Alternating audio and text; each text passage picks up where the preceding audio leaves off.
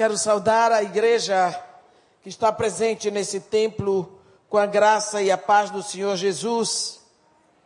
E um rápido comentário enquanto nós estávamos vendo toda essa alegria pela Cristolândia. Eu fiquei feliz de ter obedecido a Deus para fazer um trabalho preventivo no Morro Dona Marta. Em 21 anos, nunca perdi uma criança para as drogas nem para o bando. E quando a igreja acorda para fazer o que Deus manda, ela evita que isso aconteça. Mas eu fico feliz de saber que a igreja se levanta. Se levanta guerreira, se levanta poderosa, se levanta para enfrentar esse problema, porque nós sabemos que o Estado não pode, mas a igreja pode. A igreja é guardiã dos valores, é guardiã do poder, é guardiã da autoridade. Que em nome de Jesus Cristo essa igreja vá com todo o poder enfrentar esse problema que é resolvido em Jesus Cristo. E nós sabemos que vai dar certo. Louvado seja Deus pelos nossos líderes e vamos sustentá-los com oração. Para que Deus levante homens guerreiros que não desistam nessa caminhada. Pastor Wander, louvado seja Deus por essa igreja. Amém. Eu quero convidar a igreja a abrir a palavra no capítulo 44 do livro de Salmos. Salmo de número 44.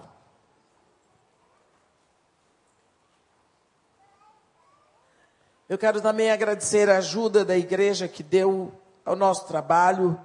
É, fizemos a festa das crianças, a entrega dos presentes e cesta básica e cesta de Natal.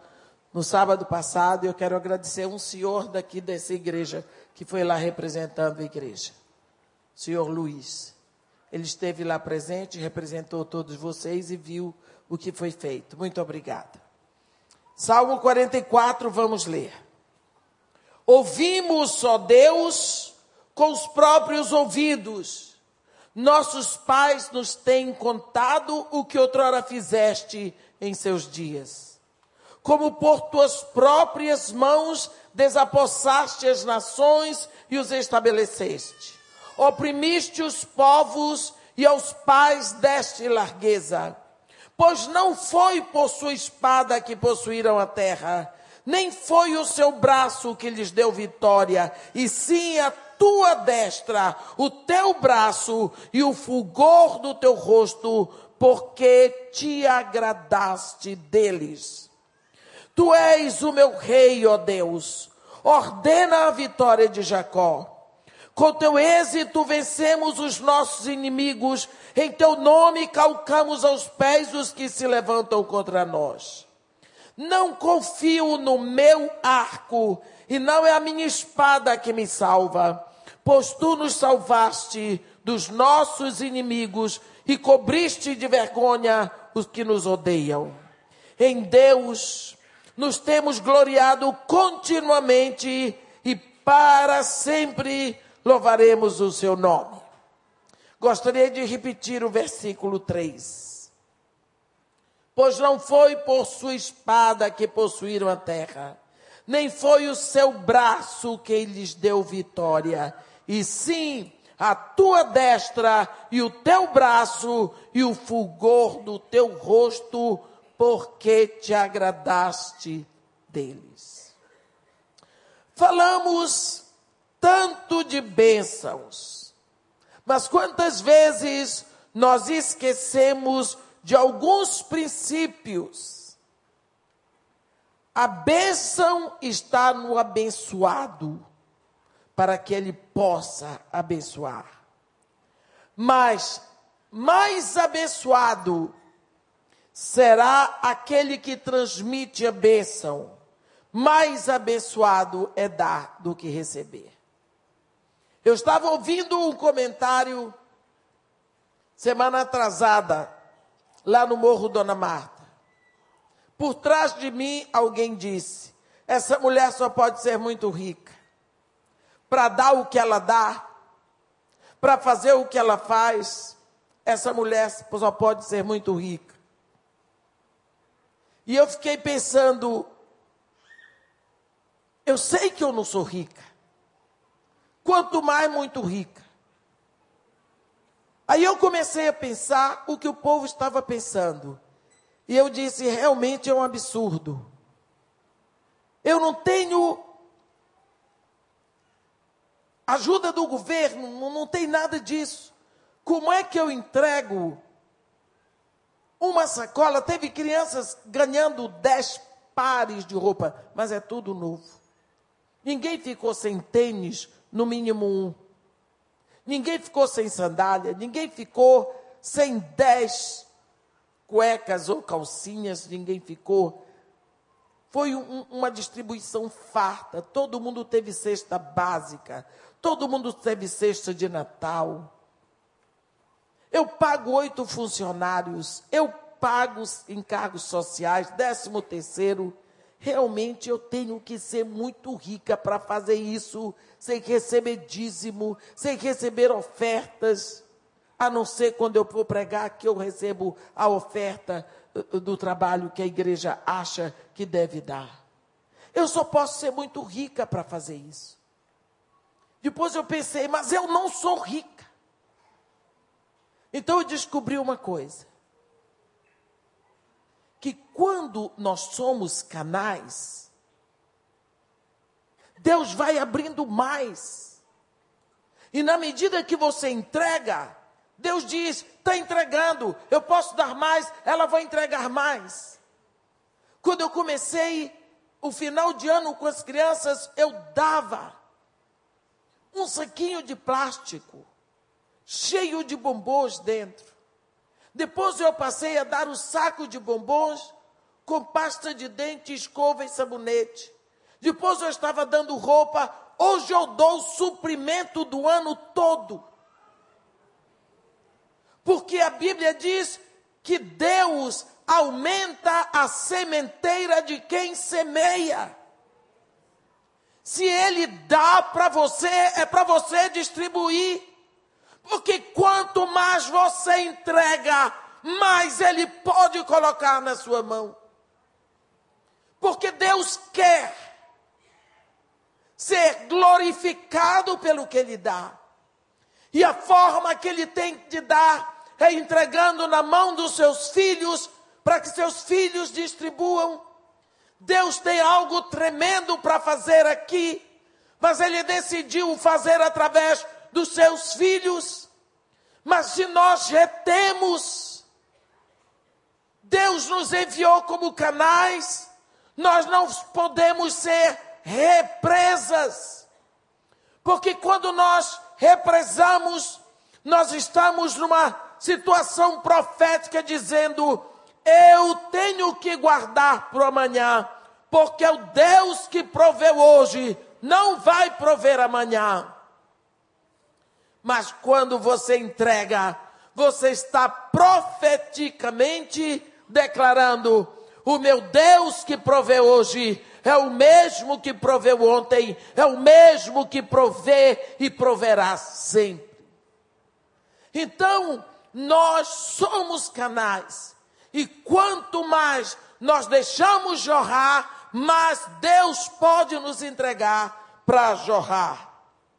Nós vamos ver que um exemplo, o exemplo da vida de José. Quando José entrou na casa de Potifar, ele trouxe a bênção de Deus com ele. Ele era um abençoado. A Bíblia diz, está escrito aqui, que quando você vê lá em Gênesis 39, em Gênesis 39 você vê, o Senhor era com José, que veio a ser homem próspero e estava na casa do seu senhor egípcio. Vendo Potifar que o Senhor era com ele e que tudo, tudo tudo o que ele fazia, o Senhor prosperava em suas mãos. Logrou José mercê perante ele a quem servia. Então, se Deus escolheu você para ser canal, você vai ser canal de bênçãos onde quer que você esteja. Porque ninguém pode fechar uma porta que Deus abre. A porta que Deus abre, ninguém fecha. A porta que Deus fecha, ninguém abre. Se eu abrir uma porta, eu vou ter que ficar atenta para ninguém fechar. Porque até o diabo pode fechar. Mas quando Deus abre, não tem para ninguém. Não importa o que os homens queiram fazer contra você. Ninguém vai impedir a bênção que Deus quer em você, mas você pode impedir. Você pode ser um empecilho. Aqui, quando José foi ao palácio, ele preservou tudo e prosperou toda a nação egípcia. Ele era um depósito e um canal da bênção de Deus onde quer que ele estava. Nós vamos ouvir só um pouquinho do que Labão disse a respeito de Jacó em Gênesis 30, no versículo 27. Ele diz: Tenho experimentado que o Senhor me abençoou por amor de ti. Tenho experimentado que o Senhor me abençoou por amor de ti. Existem pessoas que são abertamente canais de bênçãos. Deus nos escolheu para isso. Deus nos escolheu para sermos canais de bênçãos. Porque nós somos o depósito da solução de Deus. Se nós somos o sal que impede a corrupção, se nós somos a luz que mostra qual é o caminho e o caminho é Jesus, nós temos e nós somos a solução. Mas nós podemos decidir não ser. Você vê que os filipenses, durante 30 anos, deram suporte ao ministério de Paulo, como nós vemos Paulo dizer aos filipenses, no capítulo 1, de 3 a 5: Dou graças ao meu Deus por tudo que recordo de vós, fazendo sempre com alegria súplica por todos vós em todas as minhas orações, pela vossa cooperação no Evangelho, desde o primeiro dia até agora. Qual foi a bênção dos filipenses? Pois todos sois participantes da graça comigo. Essa foi a bênção deles. É que enquanto eles semearam na vida de Paulo, tudo que acontecia eram eles que estavam fazendo junto com Paulo. Porque quando você dá, você anda nas sandálias daquela pessoa. Você não precisa ir lá na igreja dos necessitados. Mas se você promove o missionário que está lá, seja em oração, seja em doação, você está andando nas sandálias dele, você está abrindo portas para que ele fique, você está revigorando aquele homem, você está com a sua oração sustentando o missionário no campo. Paulo recebeu a bênção de Jesus. E os filipenses receberam via Paulo a bênção de Jesus. Assim, vemos que a bênção vem por associação. Você pode se associar à bênção de alguém.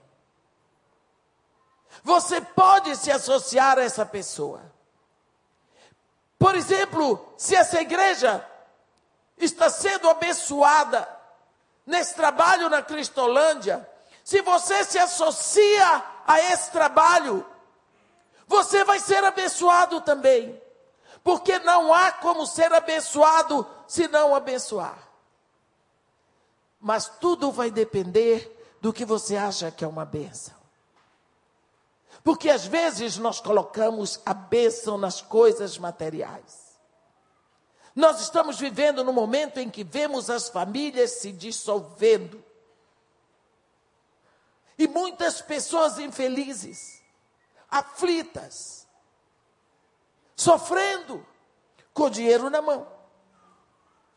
Se você acha que dinheiro é solução, procure ver como os ricos estão sofrendo. Então, o dinheiro não é a solução, mas a paz e a alegria que você pode ter em família, se você for uma bênção. Porque a bênção tem retorno. Quando você abre a mão para dar, ela está aberta para receber. Nós vemos, antes que você saia de casa a cada manhã, declare a bênção de Deus sobre a sua vida, porque a bênção, o favor de Deus abre portas, protege contra danos e traz benefícios. É preciso que você lembre. A palavra de Deus diz em Deuteronômio 6, 6: Estas palavras que hoje eu te ordeno estarão no teu coração e tu as inculcarás a teus filhos, e delas falarás, assentado na tua casa e andando pelo caminho, e ao deitar-te e ao levantar-te. Eu vou perguntar para você pensar. A primeira coisa que você diz quando você se levanta de manhã é a declaração da palavra de Deus. A última coisa que você diz antes de deitar é declaração da palavra de Deus. E quando você se acenda no confortável sofá da sua casa, é para declarar a palavra de Deus? E quando você faz a sua caminhada, você está declarando a palavra de Deus? Só dizendo isso, meu irmão. Pode dizer que eu sou legalista, não tem problema, não estou ouvindo mesmo. O que eu quero lhe dizer é que o caminho está escrito aqui. Estas palavras que eu hoje te ordeno estarão no teu coração. Ah, aqui que está o um nó. Se ela estiver no seu coração antes de mais nada, você vai inculcar a seus filhos. Você vai falar sentado na sua casa, andando pelo caminho, ao se deitar e ao se levantar. Por quê? Porque ela está primeiro no seu coração. Nós seguimos, queremos as bênçãos, mas não seguimos os princípios. Primeiro, a palavra de Deus. Antes que você saia de casa, você está cansado de ouvir televisão. E não venha me dizer que você ouviu uma notícia muito boa.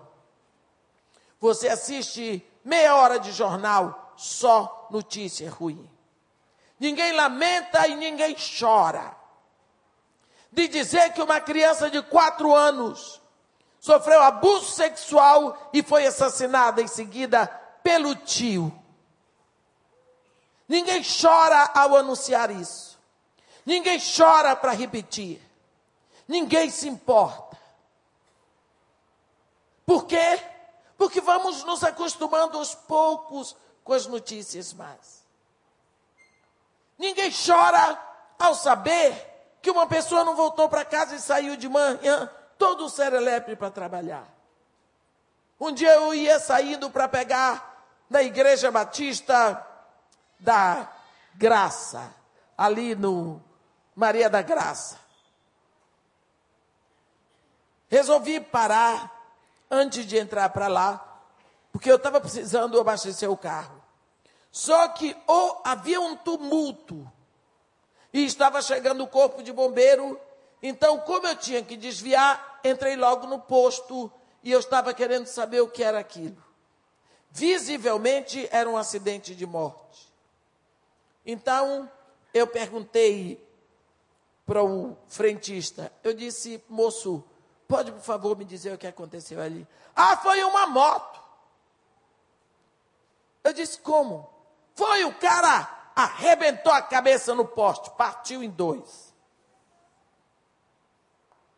Eu disse para ele, meu filho, não foi uma moto. É um homem que morreu. É, mas eles são loucos. Eu disse, meu filho, ele morreu. Tem uma família que vai ter uma noite que não pensou. Ele saiu de casa vivo para ganhar o pão. Pode ter uma esposa que neste momento está viúva e ainda não sabe. Filhos que estão órfãos. Nunca mais vão ter pai. Uma mãe pode estar chorando, um pai, irmãos, é uma família que daqui a pouco vai receber a notícia que menos desejou e vai passar uma noite de agonia e de dores para enterrar amanhã um homem. Tem tudo isso nessa questão. Mas ele apenas me disse: é uma moto. Eu disse: mas como? O cara veio com tudo, rachou a cabeça no poste, partiu em dois, morreu. Simples, não é? Como nós simplificamos a dor, porque não sentimos a dor do outro no nosso coração. Não houve quem chorasse, não houve quem lamentasse. Nós diz, de uma hora para outra nós esquecemos do lamento. E até confundimos lamento com amargura. A maior escola de oração é o livro de Salmos. E 70% do livro de Salmos são salmos de lamentos. Por que será que nós desacostumamos isso? Por que será que esses crentes que lamentaram nos salmos, será que eles estavam desagradando a Deus? Lamentar é chegar diante de Deus falando da nossa insatisfação diante do quadro social, espiritual que vemos, e reclamar e despejar ali, e depois terminar proclamando a grandeza de Deus e o poder de Deus para mudar esse quadro. Por isso lamentamos tão pouco, porque achamos que não podemos reclamar, devemos sim devemos mostrar a nossa indignação contra essa situação de coisas que está acontecendo no nosso país. Aqui no Salmo 44, no versículo 3, está escrito: Pois não foi por sua espada que possuíram a terra, nem foi o seu braço que lhes deu vitória e se a tua destra, e o teu braço, e o fulgor do teu rosto. Que coisa boa! É sabermos que as vitórias que temos, que os sucessos que conseguimos, parece que fizemos, mas não foi. Ah, se não fosse o Senhor na nossa direção, ah, se não fosse o Senhor que ligou o balão de oxigênio quando nascemos. Assim não fosse o Senhor que nos fortaleceu, assim não fosse o Senhor que nos encorajou, assim não fosse o Senhor. Portanto, a Ele é a glória por tudo que conseguimos. Devemos aprender a tributar ao Senhor toda a honra devida ao seu nome tudo o que você fizer, se você passar num concurso, grite a bênção de Deus. Grite a bênção de Deus sobre você. Mas, irmã, tantos milhares fizeram concurso, eu passei. Grite a bênção de Deus. E os outros, grite a bênção de Deus. Porque você não sabe do que é que Deus está livrando os outros. Porque muitos não estudaram o tanto que você estudou. Mas alguns que estudaram mais do que você e não passaram, Deus pode estar livrando daquela situação, porque aquela situação é uma situação preparada para você e não para ele. Às vezes nós pensamos, mas isso aqui está muito bonito. Eu vou dizer uma coisa para vocês. Deus não me deu esse favor.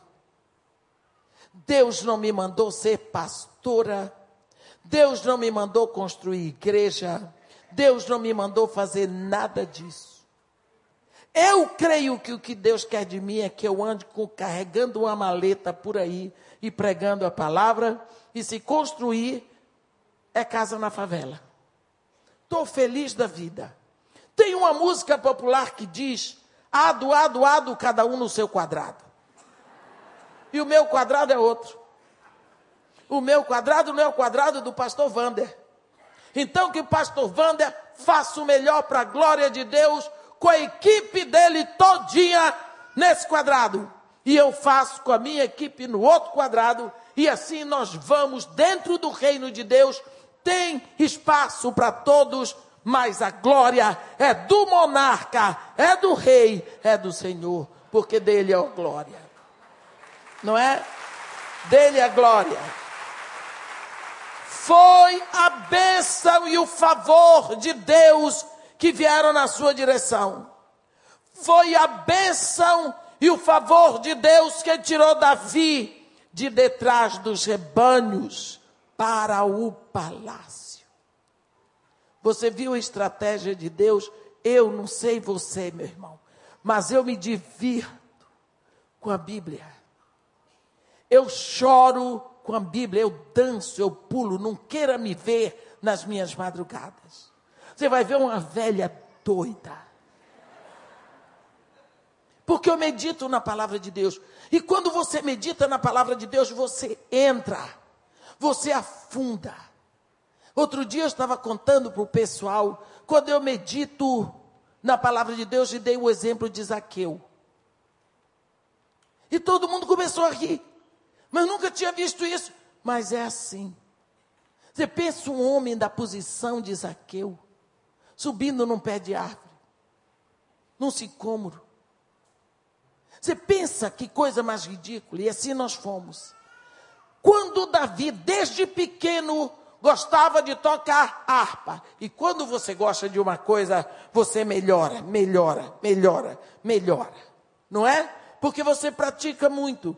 Se você gosta muito de piano, você vai tocar muito bem piano, porque todos os dias você vai treinar. Não é?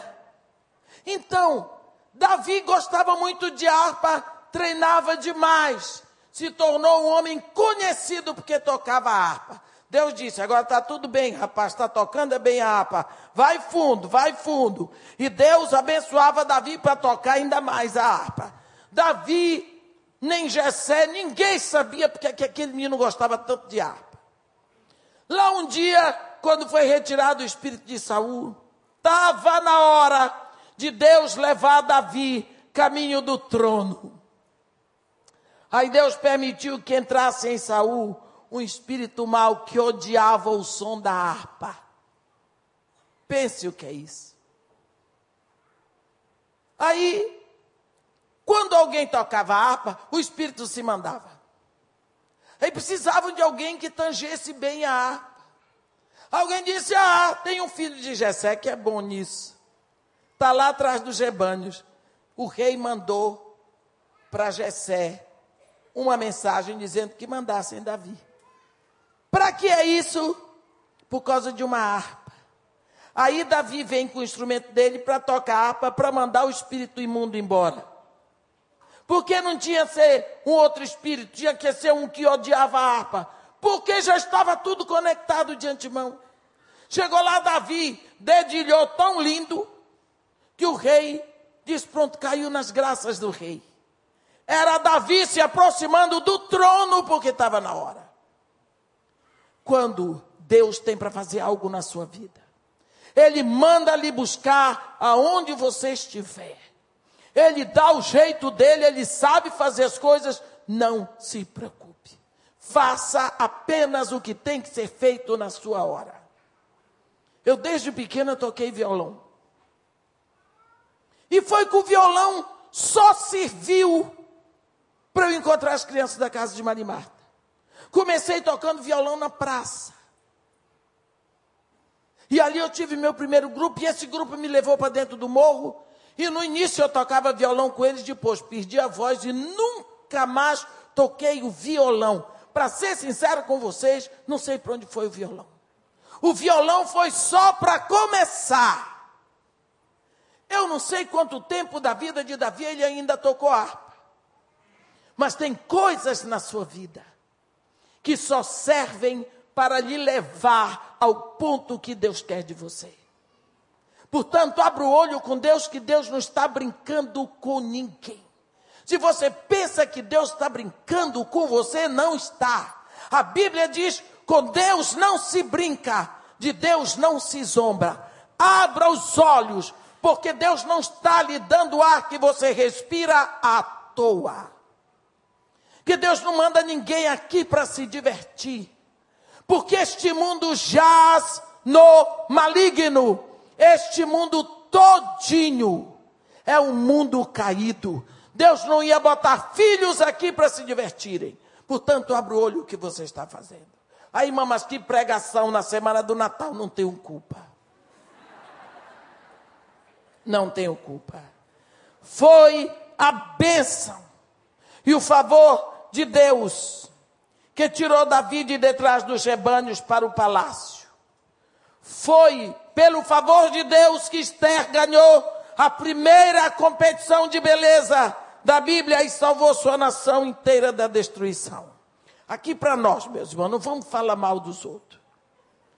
Mas Esther, naquela época, na hora de casar, por que, é que ela não estava noiva? Seguramente ela não era a maior beldade da época. Ninguém tinha visto. Né? Eu não sei que idade ela tinha. Mas eu, com 18 anos, o homem botou olho em mim, quero casar com você. Não é bom isso? Agora, Esther, ninguém. Então, não era essa beldade toda, não estou dizendo que era feia. Só estou dizendo que não era daquelas que chamam a atenção. Escrava judia, órfã, mais ou menos analfabeta, porque naquela época a mulher não estudava. Ela era uma escrava judia, não tinha os pais, criada de favor de um primo, essa história toda de radaça. Mas na hora, Deus já tinha separado Esté para ser a imperatriz medo-persa. E quando Deus quer fazer uma coisa misericórdia, Ele faz jumenta falar. Quer mais? Ele faz uma jumenta ver no reino do Espírito. E deixa o profeta ímpio ceguinho. Então Deus ia fazer, podia ser Esté podia ser eu, qualquer uma. Ele disse: está na hora, Esté vai entrar nessa história. Ela foi para o meio das finalistas do concurso. Depois foi ficar um ano no spa. Um ano. Está escrito na Bíblia, só não diz spa. Mas era na casa das mulheres um ano de tratamento com os olhos e as mirras preciosas, até eu já era jovem, já era bonita, um ano no spa, para depois se deitar com o rei. Esther não sabia de nada, não sabia nem namorar. Porque naquela época as moças não aprendiam, e uma judia não aprendia essas coisas. Naquela época, as moças aprendiam em casa como agradar um homem na cama. Porque o homem tinha várias esposas. Até hoje, naquelas ilhas polinésias, as mães ensinam coisas mirabolantes para uma garota de 12 anos, para ver se ela segura aquele homem com ela. Você pensa o que é que aquelas garotas de 127 províncias desde a Índia até a Etiópia, porque esse, esse era o domínio de Assuero.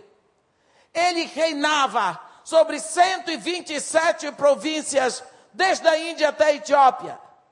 Buscaram virgens e foram fazendo, fazendo, fazendo o concurso, até que ficaram as últimas. Esther foi no meio delas. Essas meninas, cada província queria a sua rainha de beleza no trono, era honra para eles. Você imagina o que elas não aprenderam para fazer, para agradar o Assuero na cama. Não precisa ficar pensando muito, você não vai saber. Chega o dia de Esther. Lá vai Esther. Eu não sei o que foi que Esther fez. Eu não sei se ela ajoelhou, se deitou no chão, se se curvou, se chorou. Eu não sei. Mas a Bíblia diz que o rei amou a Esther mais do que a todas as virgens e colocou sobre a cabeça de Esther a coroa de rainha em lugar de Vasti. O rei caiu os pneus todinho step também. Por quê? Porque Deus queria. Deus colocou em Esther tudo que encantaria Suero. Foi Deus operando aí.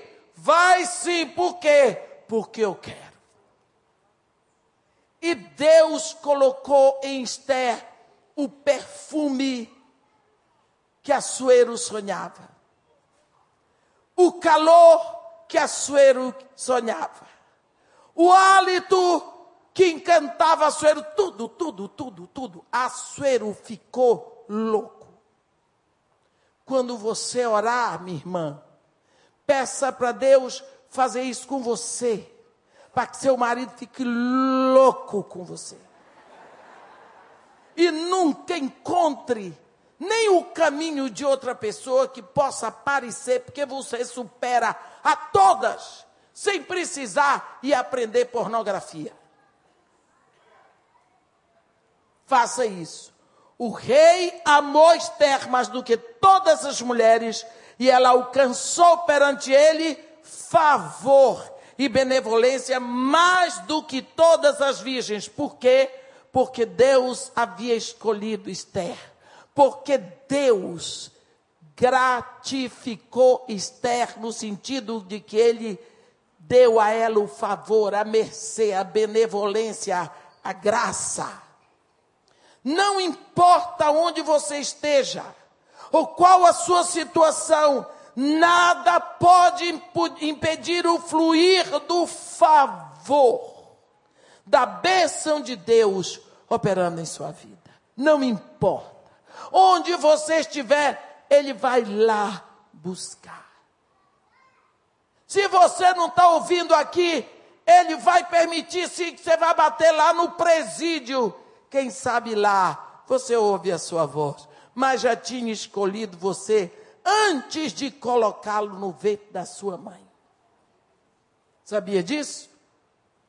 Tem um, um costume, não sei se ainda é assim, na minha terra. Eu sou de uma cidade pequena na margem do rio Tapajós. Quando chegava a época da cheia, os fazendeiros se reuniam assim. Todos os vaqueiros dessa fazenda iam trabalhar naquela fazenda de lá para transferir o gado para os campos de Santarém, para que eles não morressem afogados, picados de cobra e haja peixe elétrico e, e piranha e tudo mais. Transferiram hoje, transferiram. Agora todos vão para outra fazenda e assim todos os vaqueiros reunidos transferiam o gado todo. Mas quando o gado chegava nos campos de Santarém, ficavam soltos, livres. Mas tem uns bois que são difíceis de transportar. Porque eles dão trabalho para o vaqueiro, davam trabalho. E o vaqueiro puxava, e ele corria, e chegava, tinha que vir. No final, quando conseguiam fazer esse, esse boi chegar do outro lado, onde ele ia ter vida, onde ele ia estar livre de morrer. Os vaqueiros estavam arrebentados e ele também. Todo, orelha, varada, tudo. Por que é que ele não chegava como os outros que eram mansos? Iam, chegavam lá inteirinhos, sem dar trabalho. Quando eu penso naquela imagem que eu vi tantas vezes na minha infância, eu me lembro de alguns filhos de Deus que para entrarem no reino chegam todos quebrados. No divórcio, na falência financeira, na cadeira de rodas, na prisão. Mas chegam. Sabe por quê? Porque Deus determinou. E quando Deus determina é graça. É graça, porque você achou graça diante de Deus. Não é? Quando nós vemos tudo isso, precisamos saber que devemos abrir a nossa mente e o nosso coração. Nós precisamos levantar o teor da fé que Deus já nos deu e começar a proclamar o favor de Deus na nossa vida. É preciso que você comece a olhar e a pensar no favor de Deus na sua vida. Se não fosse o favor de Deus, você teria morrido já de acidente. Quem sabe, teria sido abortado no ventre da sua mãe.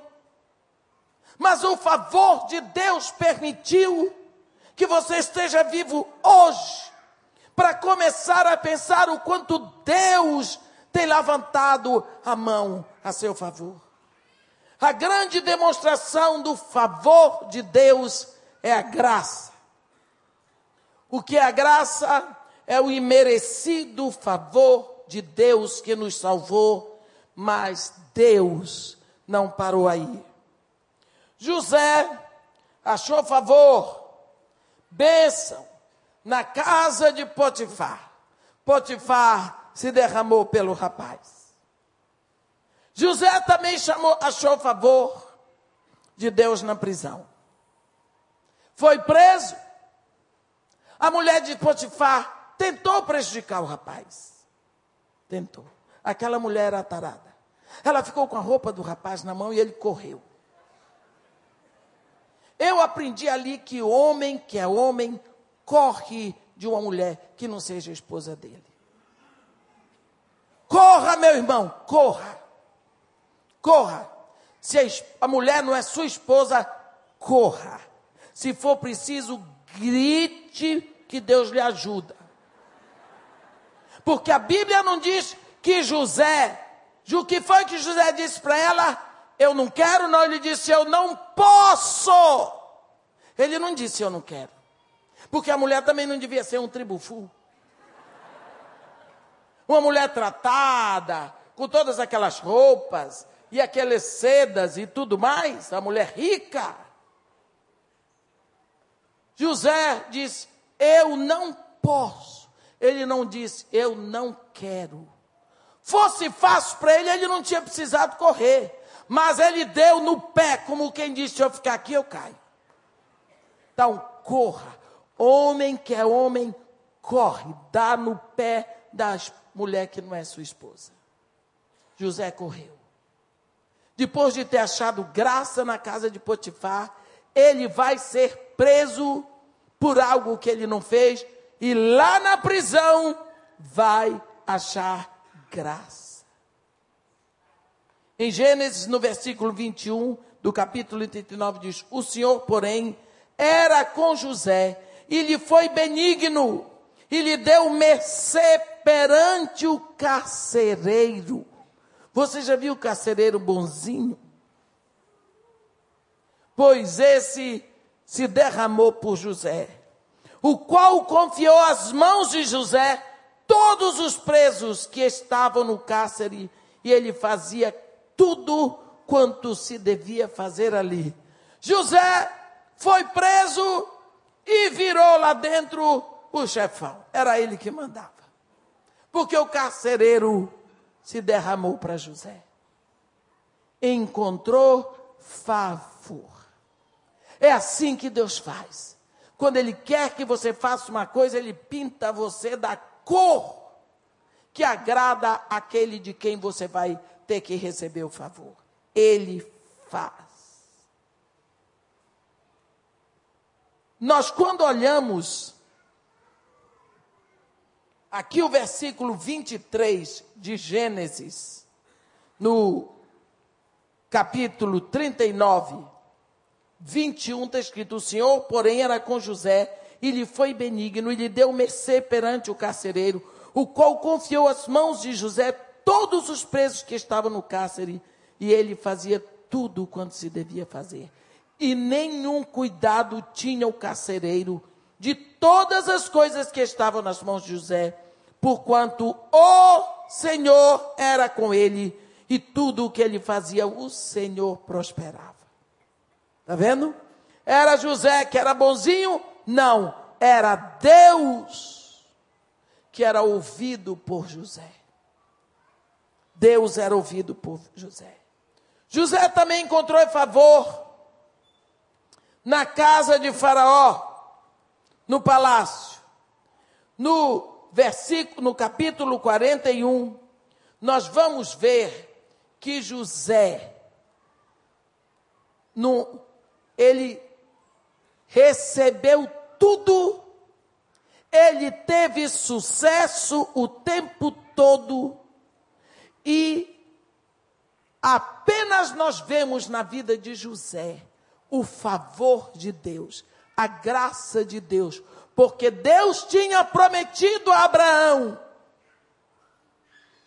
Deus tinha prometido a Abraão que o povo dele iria ser cativo no Egito, mas que sairiam de lá de grandes riquezas. E Deus, para isso, não usou um anjo, Deus usou homens.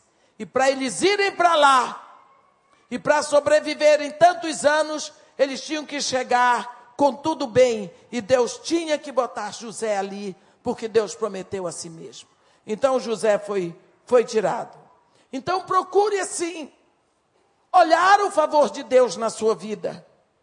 Em cada área da sua vida, o que Deus tem feito.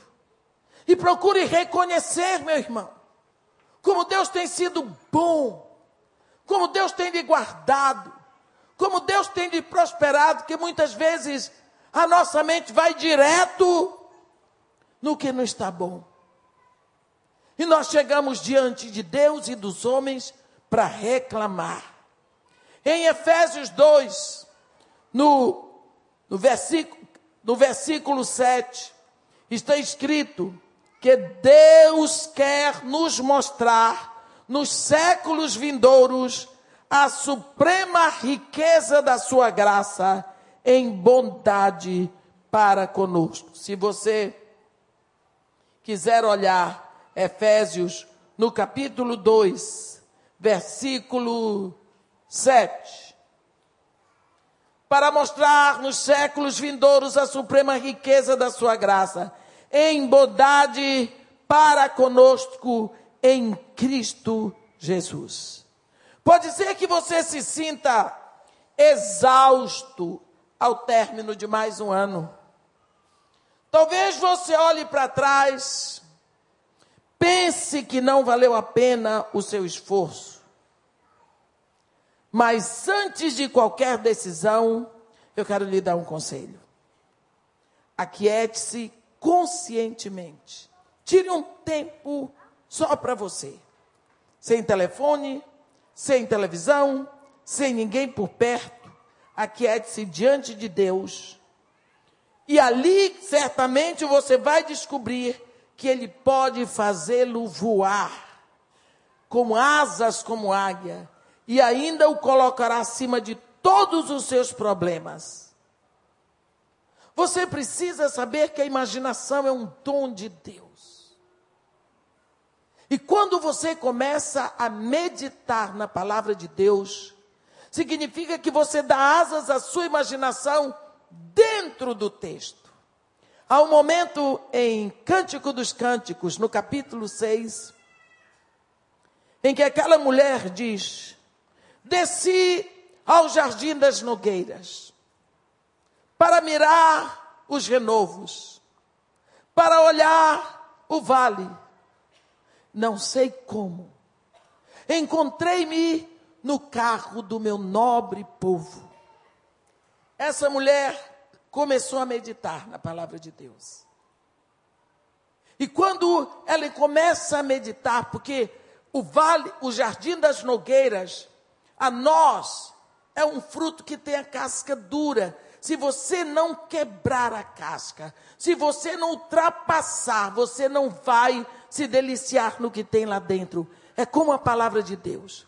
A palavra de Deus é como uma nós, que o Espírito abre para nós e nós mergulhamos lá dentro para nos alimentarmos do que está dentro. Enquanto ela estava assim, ela já tinha aprendido o segredo de mergulhar na palavra de Deus. Você vê que o mundo chama: volta, volta, sunamita, volta para que te contemplemos. E a sulamita responde para eles: Por que quereis contemplar a sulamita na dança de Manaim? Quer dizer, nesse, nessa situação que não se estabelece.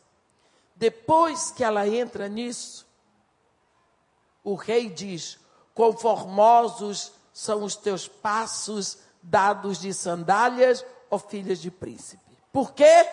Porque já estão calçados na preparação do Evangelho da Paz.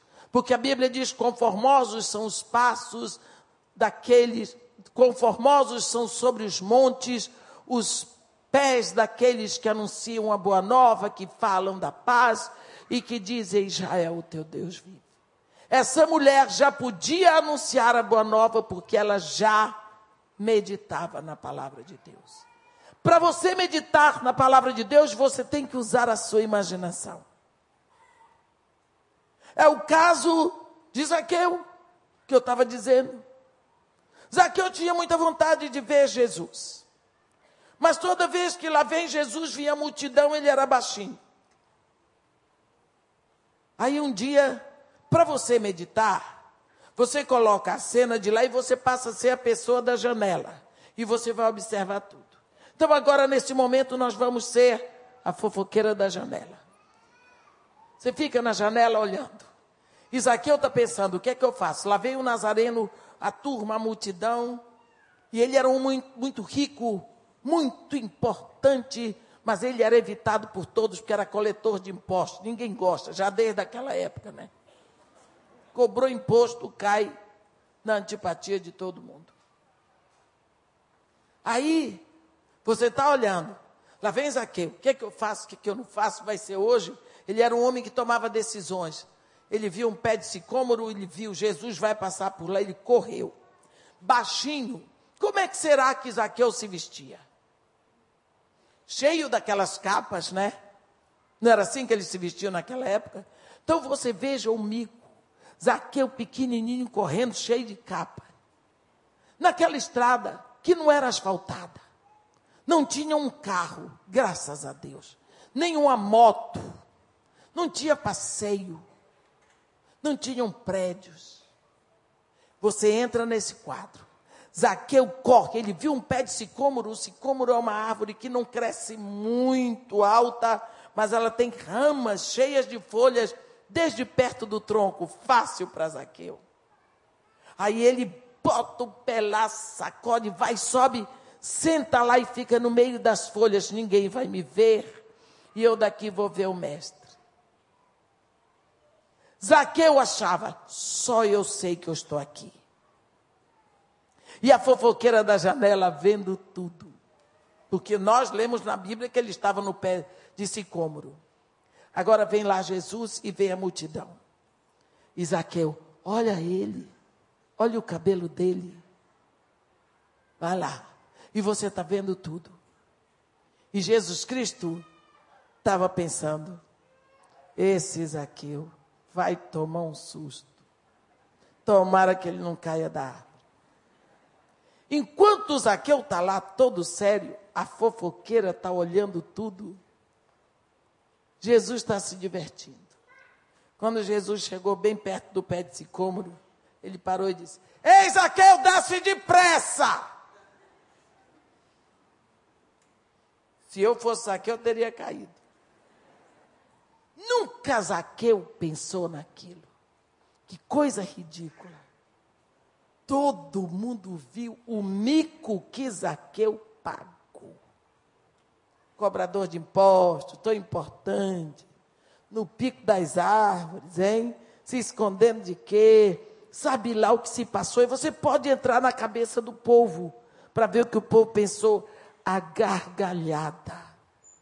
Porque o povo que anda com Jesus é tudo assim. Mas Jesus então vem ao socorro de Zaqueu e diz: Porque a mim me convém ficar na tua casa. Todo mundo ficou apavorado. Como é que ele quer ficar na casa de um homem como Zaqueu? Jesus expôs Zaqueu, mas levantou Zaqueu. A Bíblia diz que ele não machucará a cana quebrada ficar na tua casa. Eu imagino a cara de Zaqueu descendo de lá, segurando os panos dele, devagarinho, indo para a casa dele para receber Jesus. Quando você medita, você aprende a palavra de Deus. Você dá uma vascularização na sua mente. Você usa a sua imaginação. Você vê as cores das roupas das pessoas.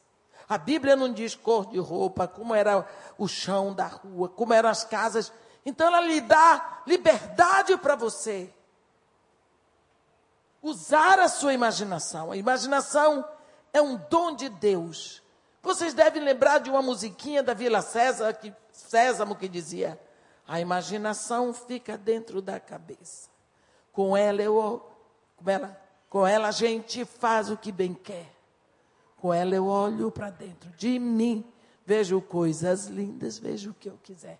Você, a sua imaginação é um dom de Deus. Porque você não usa a sua imaginação com a palavra de Deus. Sente, pare agora no final do ano. Faça um balancete com Deus. Veja o favor de Deus na sua vida. Veja a bênção de Deus na sua vida. E faça propostas de melhoras para o ano vindouro. Deixe que Deus siga com você no seu voo, porque Deus pode fazê-lo voar. Ainda vai colocar você acima dos seus problemas como está escrito no Salmo 91, versículo 15: Você o invoca, ele lhe responde. Na sua angústia, ele estará com você para livrá-lo. Na sua angústia, ele estará com você para livrá-lo, não é para angustiá-lo ainda mais. A Bíblia diz no Salmo 120: Na minha angústia eu clamo ao Senhor e Ele me ouve. Quando você se sente emocionalmente seco, como se não tivesse nada para dar, Ele faz forte ao cansado e multiplica as forças daquele que não tem nenhum vigor. Isso está escrito no capítulo 40 de Isaías, no versículo 29. Ele quer que você volte para a maratona, porque Ele vai lhe dar forças, e Ele vai lhe dar uma nova direção. Ele lhe levará sempre sob os seus olhos. É a nossa segurança. A nossa segurança é que Deus tem mania da gente. Ele não tira os olhos de sobre nós. Está sempre assim. Semana passada, um senhor me disse, um dos momentos, talvez o momento mais lindo no morro, Dona Marta, é o dia que a senhora distribui as sacolas. Porque o morro fica colorido e realmente todo mundo diz: Cada criança sobe com uma sacola de uma cor. E o morro fica colorido. E de uma hora para outra eu pensei, Deus olhando aquela cena. Tem crianças que não conseguem chegar em casa, elas têm que abrir nas escadas os seus presentes e saem se gabando e gritando e dando júbilos. E eu fico pensando, Deus, naquelas escadas da favela, feliz da vida. E eu vi, vejo ele dizer: nega, valeu, tá valendo, nega, vamos lá, vou te dar mais força, vamos para frente, vai ter outra festa. Se vocês soubessem o que foi que eu fiz hoje de manhã, eu fui lá no macro. Fazer o quê? Fui ver o que, que eu posso fazer para melhorar as cestas básicas do ano que vem. Porque não fiquei feliz com as cestas básicas deste ano. Nós somos filhos de Deus, temos que fazer tudo excelente.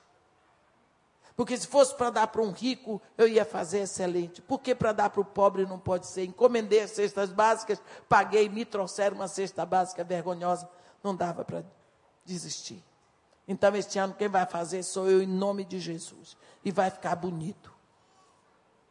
O que eu quero dizer, meus irmãos, é que nós achamos graça diante de Deus. Foi o que anjo disse para Maria. Você achou graça.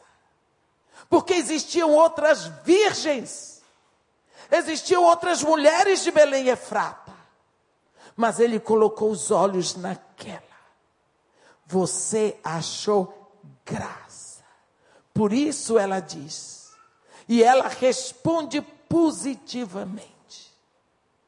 Ele botou os olhos sobre a humildade da sua serva, porque de hoje em diante todas as gerações me chamarão de bem-aventurada. É graça, meu irmão. É pela graça que você enxerga, é pela graça que você ouve, é pela graça que você anda, é pela graça que você pensa, é pela graça de Deus que você está vivo, é pela graça de Deus que você é filho de Deus, cordeiro com Cristo. Portanto, nós temos muito para agradecer a Deus nesse final de ano. Precisamos abrir o nosso coração em gratidão a Deus nesse final de ano, pelo que aconteceu, que nós vimos, pelo que aconteceu que nós não percebemos, e pelo que não aconteceu, porque Deus nos livrou. Pois não foi por sua espada que possuíram a terra, nem foi o seu braço que lhes deu vitória, e sim a tua destra, ó oh Deus, e o teu braço e o fulgor do teu rosto, porque te agradaste deles. Então não foi pelo seu dinheiro, não foi pelo seu talento, não foi pelo seu poder, não foi pelos seus títulos que você está vivo agora, mas foi pela graça de Deus, pela destra de Deus, pelo braço de Deus, pelo fulgor do seu rosto sobre a sua vida, porque ele se agradou de você. Amém? Que Deus nos abençoe e nos guarde, que faça resplandecer o seu rosto sobre nós e tenha misericórdia de todos nós. Amém. Senhor Deus, nosso Pai, recebe, ó Pai, o aplauso do teu povo, a gratidão do teu povo, porque nós reconhecemos, Senhor, que nós achamos graça aos teus olhos. Nós achamos graça porque o Senhor nos deu graça para acharmos graça. Porque de nós nada temos e nada somos. Pai querido, em nome de Jesus Cristo, nós queremos fazer uma pesquisa deste ano e te colocar glorioso e vencedor nas nossas vidas. E te agradecer, Senhor, por todos os momentos que passamos. E te pedir que nos perdoes, porque muitas vezes nos esquecemos que em tudo nós dependemos de Ti. Porque tudo que nós somos, somos em Cristo, com Cristo e por Cristo, pela tua graça, ó Deus, mediante a fé do teu filho. Por isso, nesse momento, ó Pai, em nome de Jesus, recebe o louvor e a adoração do teu povo. E nós te pedimos, ó Pai, que tu sejas glorificado na nossa vida, na nossa igreja, e que a tua graça que prospera em nós nos leve a tributar a ti ainda mais do teu poder, da tua glória e do teu louvor. Por isso nós te agradecemos, em nome de Jesus. Amém.